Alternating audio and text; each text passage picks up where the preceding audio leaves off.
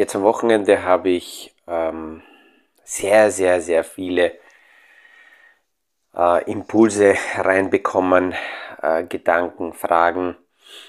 Und im heutigen Podcast äh, würde ich gerne mit dem richtigen Mindset auf, an, die, an die aktuelle ähm, an die, an die aktuelle Lage herangehen denke, dass es ganz wichtig ist, die Themen richtig zuzuordnen, dann, dann fällt es uns auch leichter, die richtigen Schritte in den Portfolios äh, zu setzen. Aus dem Kaffeesatz, der Podcast von AL und E Consulting. Aktuelle Kapitalmarkt- und Wirtschaftsfragen verständlich erklärt mit Scholt Janosch.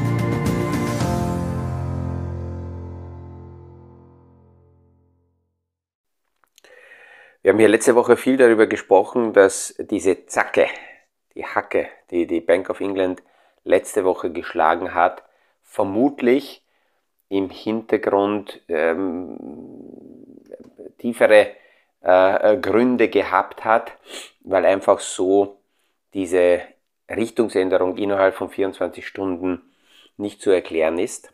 Und es ist in der Tat am Wochenende sehr viel an Informationen rausgekommen, dass speziell ein, ein Lehman-Effekt hier im Anleihensegment bei den konservativen Pensionskassen, äh, Versicherern, Vermögensverwaltern verhindert hätte äh, werden sollen oder verhindert wurde. Es ist leider so, dass wir verhinderte Katastrophen nicht als äh, Gewinn empfinden, weil man dann sagt, na ja, äh, ja, was hätte schon passieren sollen? Bei Lehman haben wir es gesehen und das war für all jene, die tiefer in der Materie drinnen stecken, hoffentlich eine dementsprechende Lehre, dass man es gar nicht so weit kommen lässt. Aber natürlich müssten wir viele, viele Probleme schon viel, viel früher lösen, damit es gar nicht so knapp äh, hergeht. Aber es ist passiert nun mal.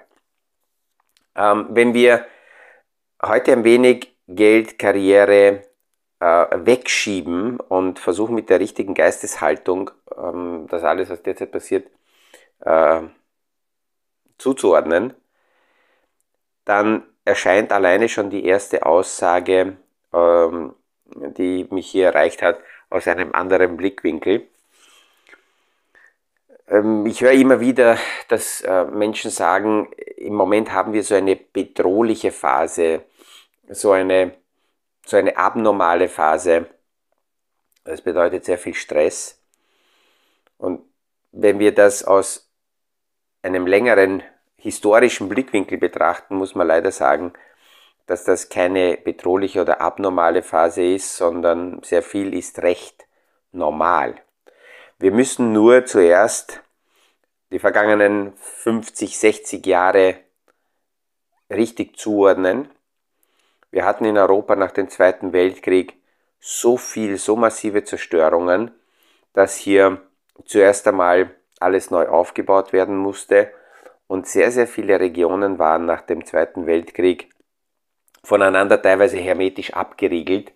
Es war so gar nicht so leicht möglich, hier quer äh, zu kommunizieren, Geschäfte zu betreiben und ähm, äh, das war mal die Ausgangslage. Wir hatten einen US-amerikanischen Block, dann einen westeuropäischen Block, dann hatten wir Südafrika, ähm, ähm, nein, Südamerika mit, mit unterschiedlichen äh, Diktatoren. Und ähm, wenn wir an Hyperinflation denken, dann fällt uns, fällt uns immer wieder Südamerika ein, ähm, wo es also hier immer wieder massive Probleme gab und bis heute nicht wirklich alle Probleme im, im äh, Griff sind. Interessant ist auch zu betrachten, wenn wir dann sehr, sehr weit zurückgehen und so um, 9, um, um, um 1400 herum die, äh, die Zeitschiene mal kurz anhalten. Südamerika und Nordamerika sind fast zeitgleich entdeckt worden und danach aufgebaut worden. Aber äh, das Spannende ist, mit einer komplett anderen Idee und Ausrichtung. Nach Südamerika sind damals eher die spanischen, portugiesischen, nennen wir es so, Eliten ausgewandert und wollten Südamerika quasi als, als Schatzkammer eher ausrauben und haben es auch so getan und haben keinen eigenen Besitz gehabt. Das hat alles der spanischen äh, Krone gehört. Und äh, in Nordamerika gab es viel, viel äh, schneller schon eine Basisrechtssicherheit, Rechtssicherheit fürs private Eigentum. Dorthin sind aus Europa nicht unbedingt die Eliten ausgewandert, sondern Menschen, die hier in Europa äh, eigentlich nichts mehr zu verlieren hatten, aber in Amerika die Perspektive etwas aufzubauen. Und alleine diese Grundlage, diese Basis über Jahrhunderte hat gezeigt, welches äh, Modell, das britische oder das spanische Modell, hat zum Erfolg geführt. Und wenn man das versteht, dann können wir auch heute in diesem Krieg, was wir jetzt aktuell empfinden, und es ist wiederum ein Krieg der, der wirtschaftlichen, kulturellen Systeme im Hintergrund, welche, welche Form langfristig erfolgreicher sein würde. Aber, äh, und gehen wir nochmal zurück nach dem Zweiten Weltkrieg, wie gesagt auch in Europa, dieser neue Aufbau nach der Zerstörung eines ähm, und, und die Spuren eines, eines ja, äh, wie, wie soll man es zuordnen, ähm, fatalen Regimes, ähm, nicht auf Erfolg und, und für den Einzelnen ähm, mit Freiheit verbundenen Perspektiven aufgebauten System, das ist ja kollabiert, hat man dann die Freiheit aufgebaut mit dem westlichen Modell. Äh, das erreicht dann aber heute in vielen Fällen auch eine Sättigung auf einem Level, ähm, wo die Menschen das wieder nicht zu schätzen wissen und dann kommen halt die anderen Kräfte wieder auf. Ähm, aber ich möchte mich da nicht zu sehr verstricken. Gehen wir weiter, wie die Blöcke damals ausgesehen haben. Es war Asien, ein Block. Und nach dem Zweiten Weltkrieg war Asien, abgesehen von Hongkong und von Singapur, recht arm. China hat damals sehr stark unter der Mao-Diktatur gelitten, war auch nicht vermögend, auch sehr, sehr arm. Dann in Europa dominierend äh, Russland, die Sowjetregime und die Satellitenstaaten, die hier aufgebaut wurden mit den Ostblockstaaten. Und äh, Russland hat schon immer die gleiche Philosophie verfolgt, ähm, diese, diese Annexionen oder Satellitenstaaten äh, zu installieren, die dann quasi zwar eigenständig zu lassen, aber unter dem eigenen Einfluss komplett zu blockieren. Und ähnliches versucht ja Putin auch heute wieder.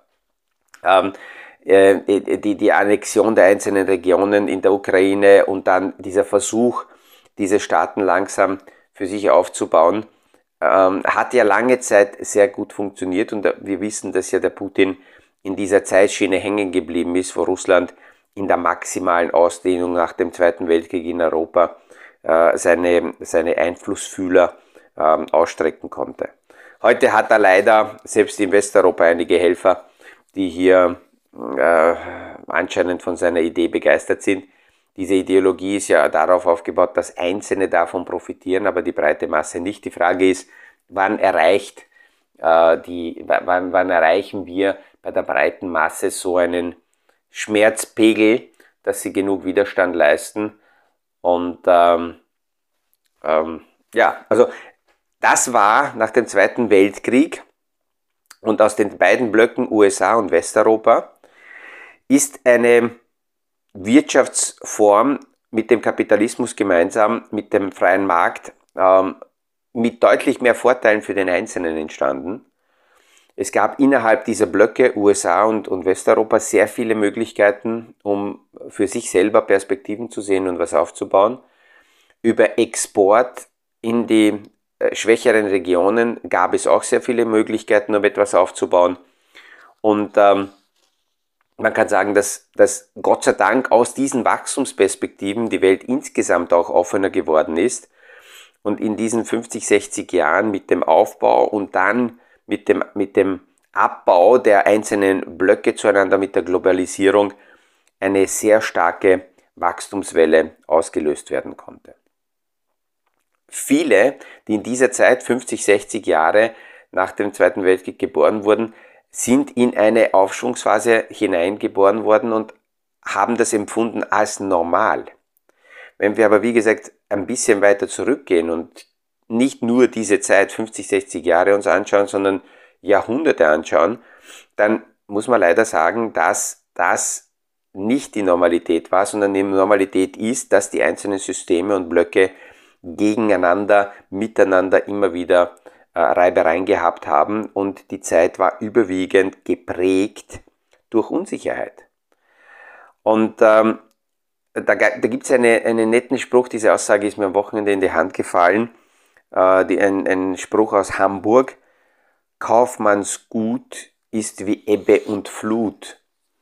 Das heißt, es ist immer wieder ganz wichtig, Dinge, die wir erreicht haben, mit sehr viel Demut äh, zu betrachten und ähm, sich nicht einzubilden, dass das normal ist, weil eben diese äh, Unsicherheiten und die Wellenbewegungen in der Wirtschaft dazu führen können, dass ein Gut, das uns irgendwann gehört, ähm, auch mal wieder sehr schnell weg sein kann.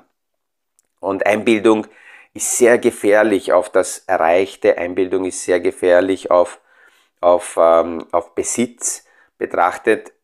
Wir können natürlich das, was wir erreicht haben, genießen, wir können es bewahren, wir können damit sorgsam umgehen, wir können es vermehren, wenn es jetzt um die Vermögensverwaltung, Vermögensberatung geht. Aber es wird bei allem Fleiß, bei allem Geschick, bei allem Know-how, wird es immer wieder Rückschläge geben, die man so nicht verhindern kann. Und ähm, deswegen ist es ganz, ganz wichtig, ähm, die Themen, die rundherum passieren, immer wieder sich die Frage zu stellen, wie viel davon kann ich beeinflussen und wie viel sind insgesamt globale Entwicklungen, die ich erkennen muss, um dann die richtigen Handlungen zu setzen. Und Empathie zu zeigen anderen gegenüber äh, ist, denke ich, immer wieder ganz wichtig. Ähm, entscheidend ist aber, dass wir uns so weit auf, auf Distanz halten, dass, dass das Schicksal von anderen uns nicht mit runterreißt. Natürlich, wenn man Familienmitglieder und Freunde im nähersten Umfeld hat, denen es nicht so gut geht, dort ist, ist man geneigt natürlich äh, mitzufühlen und mitzugehen. Aber es ist trotzdem ganz entscheidend, sich selber in gesunder Distanz zu halten, weil ich sehe es auch so, dass die Lebenszeit, die wir zur Verfügung haben, ähm, keine Selbstverständlichkeit ist. Es, ist. es ist auch ein Geschenk und es ist die Frage, was wir mit dieser Lebenszeit machen, was wir daraus ähm, für uns aufbauen. Und ähm, natürlich ist es viel leichter, äh, wenn, wenn die Sonne scheint, wenn, wenn alles rundherum passt, äh, dann Ergebnisse zu erreichen und, und ähm, irgendwas aufzubauen. Aber es gibt auch Fähigkeiten, es gibt auch Themen, die bei Regen und so wie jetzt am Wochenende bei wirklichem Herbstwetter ähm, gemacht werden können und auch das kann Spaß machen. Wenn, wenn rundherum jemand von der aktuellen Situation sehr stark betroffen ist, dann muss man sich immer die Frage stellen, wie weit macht es tatsächlich Sinn, dieser Person zu helfen und wie weit wäre die Person in der Lage, sich selber zu helfen. Und es ist aus meiner Sicht immer wieder besser, Hilfe zur Selbsthilfe zu leisten, als einfach nur bedingungslos ähm, äh, zu versuchen zu helfen. Nehmen wir zum Beispiel die, die Covid-Pandemie her und all, all die Hilfstellungen, die rundherum da gekommen sind. Ich habe gemerkt, dass sehr viele sich nicht damit beschäftigt haben, wie kann ich mich verändern, wie kann ich mich weiterentwickeln, wie kann ich auch Stück weit Anpassungen vornehmen, sondern haben in der Pandemie blockiert und haben recht einfach gesagt, na ja, ich kann da nichts dafür, ich habe das nicht verursacht, ich warte mal ab und ähm, ich bin dafür, ich hoffe, es wird eine staatliche Hilfe geben. Und haben dann die Hilfsmaßnahmen, die es gab, als völlig legitim und völlig logisch für sich verbucht und nichts verändert. Und jetzt sind wir zweieinhalb Jahre später in einer nächsten Krise Und jetzt kommen wieder die gleichen Reflexe, weil das konditioniert ist, zu sagen, na ja, ich kann nichts dafür. Wie soll ich denn meinen Energieverbrauch senken? Ähm, ich kann übrigens nichts dafür und ich bin gegen die Sanktionen, weil ich will, dass alles so ist, wie es früher war. Und äh, übrigens, wenn das nicht so ist, dann will ich, dass der Staat wieder hilft. Das heißt, mit diesen bedingungslosen Hilfsmaßnahmen sind in vielen Fällen äh, Reflexe gestärkt worden, die dazu führen, dass die Leute ähm, nicht selber die Probleme lösen wollen, sondern ganz einfach äh, nur erwarten, dass halt jetzt jemand kommt, der Staat kommt und hilft, weil man kann mich ja nicht zugrunde gehen lassen. Es ist immer wieder so, dass wenn, wenn wir das Gefühl haben, dass wir in einer schwierigen Situation stecken, ähm, da einfach weiterzumachen ganz wichtig ist, weil daraus lernen wir und die Ergebnisse und, und die Antworten kommen meist viel, viel später, zu einem Zeitpunkt, wo wir das oft gar nicht vermuten. Wenn ich rückblickend meine, meine Lebensentwicklung bis jetzt so anschaue, dann muss ich sagen, dass alle, ganz ehrlich, alle Situationen, die mit sehr viel Schmerzen, mit Enttäuschungen, mit Rückschlägen verbunden waren, ähm, rückwirkend gesehen ganz wichtige positive Impulse waren, um mich weiterzuentwickeln. Und ich habe in allen Phasen mich auch heute darauf verlassen, dass das Weitermachen wesentlich sinnvoller ist und aus der Situation zu lernen, wofür weiß ich noch nicht, aber das ist einmal die Grundlage für die Zukunft. Jetzt kann man sagen, das ist ja ultra optimistisch und rosarote Brille. Was ist, wenn dann äh, wenn niemals so eine Situation kommt, wo man das heute gelernte, heutige Gelernte anwenden kann, hm, naja, da muss ich sagen, dann habe ich zumindest das Leben mit einer positiven Grundhaltung gelebt. Und äh, es ist deutlich besser, mit einem Lächeln möglicherweise irgendwann zu gehen, als griesgrämig und permanent nörgelnd äh, durchs Leben zu gehen. Ich habe per Zufall auch eine sehr gute Buchempfehlung in die Hand bekommen. Äh, ist aus den 1930er Jahren von äh, Gustav Fruhmann, äh, weil diese, äh, aus diesem Buch liest man ganz gut raus, dass die positive Geisteshaltung auch trainiert werden kann. Und der Gustav Fruhmann war ein Kellner und das Buch, das er geschrieben hat, war Im Frack um die Welt. Und im Untertitel äh, schreibt er, ein Kellner, der nicht lächeln kann, der hätte Gast werden sollen.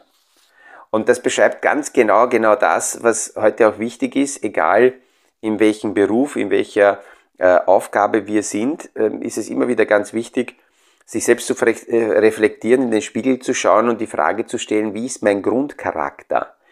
Passe ich mit meinem Grundcharakter dorthin, wo ich heute drinnen bin? Hilft mir mein Grundcharakter in der täglichen Arbeit, um mit positiver Haltung aus dem äh, Tag zu gehen, mit den Situationen umzugehen.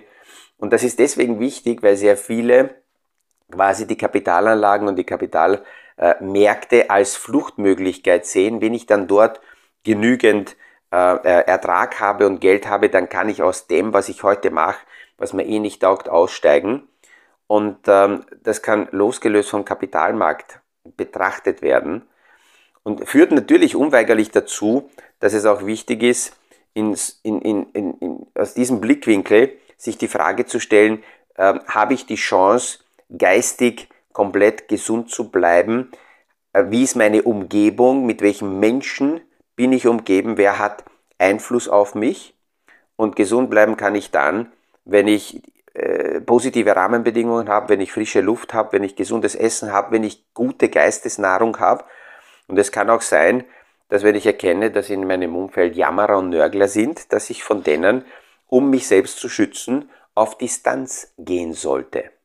Man kann natürlich in Diskussionen hineingehen, aber auf der anderen Seite ist es manchmal besser, einfach auf Distanz zu gehen und sich damit äh, äh, gesund halten zu können. Ich hoffe, dass diese ähm, Gedanken heute ähm, nicht zu esoterisch geraten sind, aber nach dem Wochenende, wo so viele ähm, Impulse auf mich eingetrudelt sind, ähm, habe ich mir gedacht, nehme ich die, die heutige Podcast-Folge aus diesem Blickwinkel mal auf, weil gerade äh, Transformation und Veränderungen immer wieder als Belastung empfunden werden. Aber das ist auch ein Vorteil. Ähm, erstens, es wird als, als, als Belastung empfunden, weil, weil äh, zu wenig zerstört wurde. Und deswegen müssen wir halt Themen, die da sind, selber verändern. Ähm, schön wäre es, wenn wir das auch aus dem Blickwinkel sehen können, dass das ein Vorteil ist, dass wir es verändern können, weil uns nicht irgendjemand von außen durch massive Zerstörung diese Veränderungsmöglichkeit äh, genommen hat. Mit diesen Gedanken wünsche ich jetzt wieder mal eine erfolgreiche Woche und freue mich, wenn wir uns morgen wieder hören beim nächsten Podcast aus dem Kaffeesatz. Das war aus dem Kaffeesatz, der Podcast von AL und E Consulting zu aktuellen Kapitalmarkt- und Wirtschaftsfragen, verständlich erklärt mit Scholt Janosch. Aktuelle Fragen, Rückmeldungen und Anmeldungen zum nächsten Kapitalmarkt Talk findet ihr auf unserer Homepage www.aleconsulting.at.